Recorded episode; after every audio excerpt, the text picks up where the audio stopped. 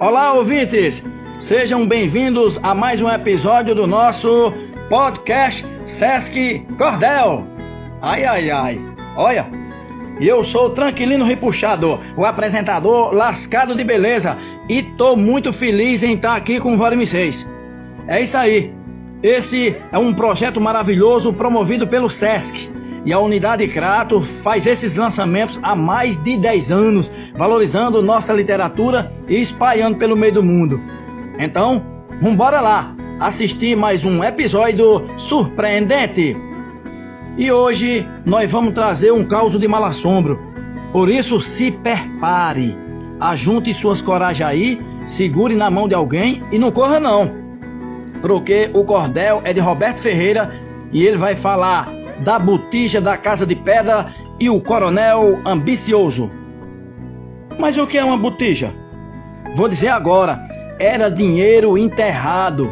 Naquele tempo, a maioria daquele povo que tinha mais condição financeira escondia suas economias dentro de um pote, de uma panela ou em outro recipiente e enterrava debaixo de uma árvore onde ninguém pudesse encontrar.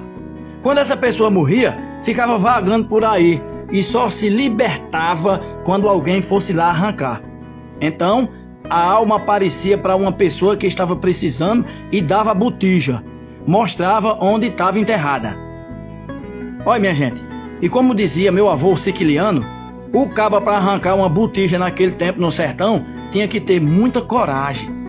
Tinha que ir sozinho, meia-noite, na escuridão, enfrentando a assombração. Meio mundo de maimota aparecia, ó, até chegar no lugar indicado, escavacar e desenterrar o pacote. E ainda tem mais informação. O grande poeta Chico Pedrosa, dentro da sua poesia A Botija de Zé Duda, ainda dá uma orientação para nós, dizendo mesmo assim: Não pode abrir a panela para ver o que contém nela e nem pode ter ambição, pensando que tudo é ouro, porque senão o tesouro vira um torrão de caivão. Olha, viu aí? Era desse jeito. Acontece cada vida na coisa da gente. E agora a gente vai conhecer o autor do cordel de hoje, o poeta Roberto Ferreira. Diga aí, compadre, como é que tá tu? Vai me ser poderia falar para nós um pouquinho da sua história com o cordel, como você atua e se você dedica somente à literatura de cordel? Fala aí para os nossos ouvintes. Olá, meu amigo tranquilino repuxado.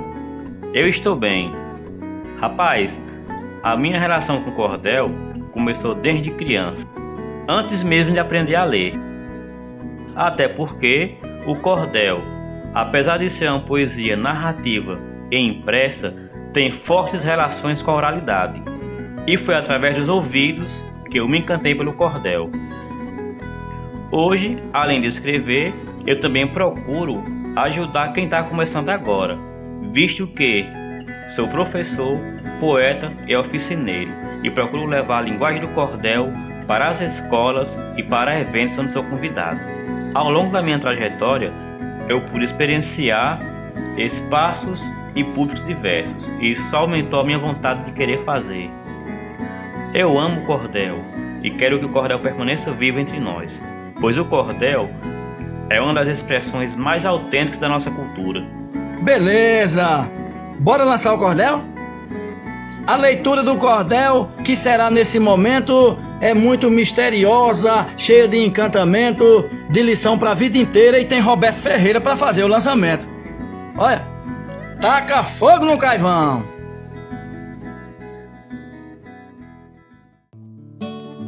A botija da Casa de Pedra e o Coronel Ambicioso. É difícil o nordestino dizer que nunca ouviu uma história de botija neste sertão do Brasil, cheio de encantamentos, proezas para mais de mil. Você também já escutou. É isso que eu suponho. Fulano disse que uma alma lhe apareceu num sonho. Juro se fosse comigo, teria um susto medonho. Vamos entender melhor do que estamos falando. São histórias populares que o povo anda contando, de fortunas escondidas, tesouros encandeando. É assim que as narrativas fazem a sua trajetória nas trilhas da oralidade, nas veredas da história. Faz carreira pelo tempo, pinotando da memória. Se alguém em vida escondeu um tesouro grandioso, morreu e não desfrutou do montante valioso, perde a paz do seu espírito por ter sido ambicioso. Aparece em um sonho, trazendo anunciação.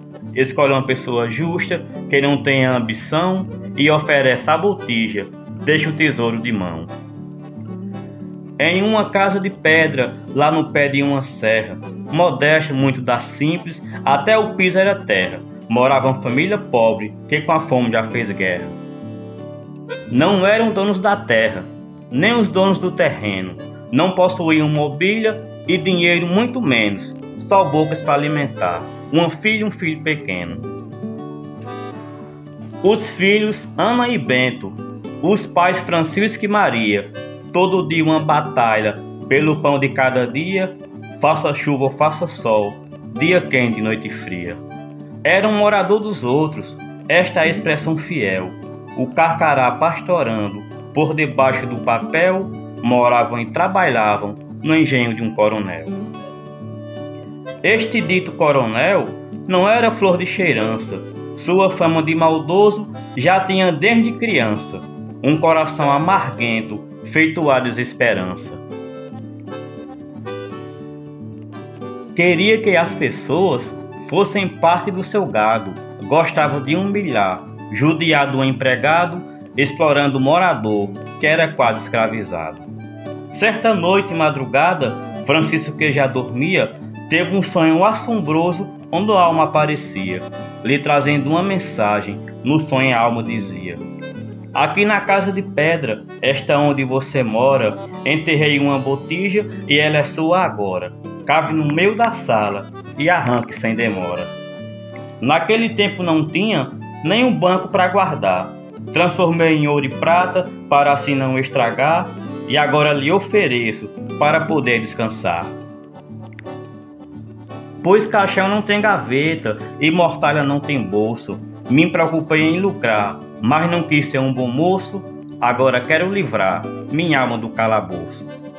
Francisco agora assustado, sem querer acreditar no que tinha acontecido no sossego do seu lar, perdeu o sono de vez e esperou o sol raiar. Mas chega a noite seguinte, só dá tempo cochilar. A alma retorna ao sonho e diz para se apressar: Nenhum de nós dois descansa se você não arrancar. Mesmo assim ele rejeita e responde: Me perdoa, mas não posso aceitar. Procure outra pessoa. Não sei se essa riqueza vai me trazer coisa boa. Dê essa botija a outro, tanta gente, por que eu? Eu só quero meu sossego, não quero tesouro seu. Eu não quero nem conversa com gente que já morreu. A partir daquele dia, as coisas foram mudando. A casa não teve paz com essa alma atormentando. Gemidos horripilantes toda noite se escutando. Até que enfim Francisco, para se livrar da tormenta, não ter mais coisas caindo, nem sua noite barulhenta, decidiu amanhã mesmo, vou atrás de ferramenta pois só tenho uma chibanca, vou precisar de uma pá, também de uma enxada para a terra arrastar. Pode ser que o buraco dê trabalho para cavar. As crianças aproveitam a hora que os pais saíram, vão procurar a botija, num instante decidiram. Cavam um buraco na sala, olha o que descobriram. Nem precisou cavar muito para a chibanca enganchar, mesmo na boca de um pote que estava enterrado lá. Bento puxa com mais força para acabar de arrancar. Percebem que há mais coisas, naquilo ali não termina. Arrancam a boca do pote e uma pedra que estava em cima, encontram sete moedas juntas com areia fina. Eram moedas de ouro, de brilho esplendoroso, de deixar a boca aberta com um achado valioso. Mas criança é diferente, não é ser ambicioso. Os pais se surpreenderam com o que acontecia, pois as moedas de ouro lhes daria autonomia para sair da terra alheia e ter melhor moradia. Porém, a conversa chega no coronel truculento, se lambendo de ambição, de tanto que é avarento, dizendo: Se a terra é minha, sou dono do que está dentro. Chega na casa de pedra, reivindicando o tesouro, pega a chibanta encostado, toma as moedas de ouro, expulsa os moradores e ameaça dar um couro. O coronel empolgado começa então a cavar, com sede de mais fortuna para mais rico ficar, porém não imaginava o que iria encontrar. Pois a botija foi dada para o morador Francisco. Se outra pessoa bulir, não vai achar nem o cisco. O coronel não sabia que estava correndo um risco. Atrás de matar a fome da sua ambição gulosa, o coronel insistente não viu que cavava a cova e arrancou num buraco uma serpente venenosa. Uma serpente dourada com um veneno letal foi confundida com ouro pela cor do animal, acertou no coronel uma picada mortal. Bastou só uma picada que a serpente acertou. No sangue do coronel o veneno se espalhou, demorou pouco e morreu no buraco que cavou. Enquanto a família expulsa na sombra de um juazeiro, arranchada por enquanto, buscando um rumo certeiro, sem casa e pouca comida, também sem nenhum dinheiro. Francisco imaginando o que fazer dessa vez, foi quando a filha Ana lembrou de algo que fez. Daquelas sete moedas, o coronel só viu três. Não foi nada intencional, mas também não foi engano. Quatro ficaram guardados numa boneca de pano. Ana brincando escondeu, sem saber que fez bom plano. Quatro moedas de ouro foram o suficiente para comprar um belo sítio, um lugar muito decente para a família viver na paz e muito contente. Depois de um tempo passado, cerca de um ano e um mês, vem a alma agradecer pelo que Francisco fez. Que bom que está feliz, não me verá outra vez. Sobraram as quatro moedas que sua filha guardou. Do tesouro a maior parte, nada existe sem cantor.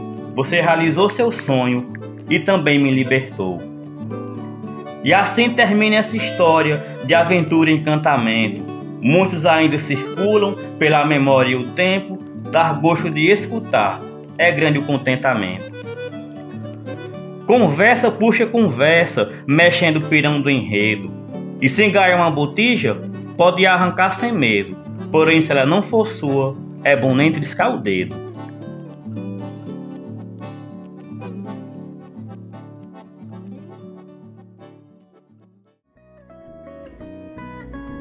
Eita, que história boa, meu povo! Me deu até um arrupi.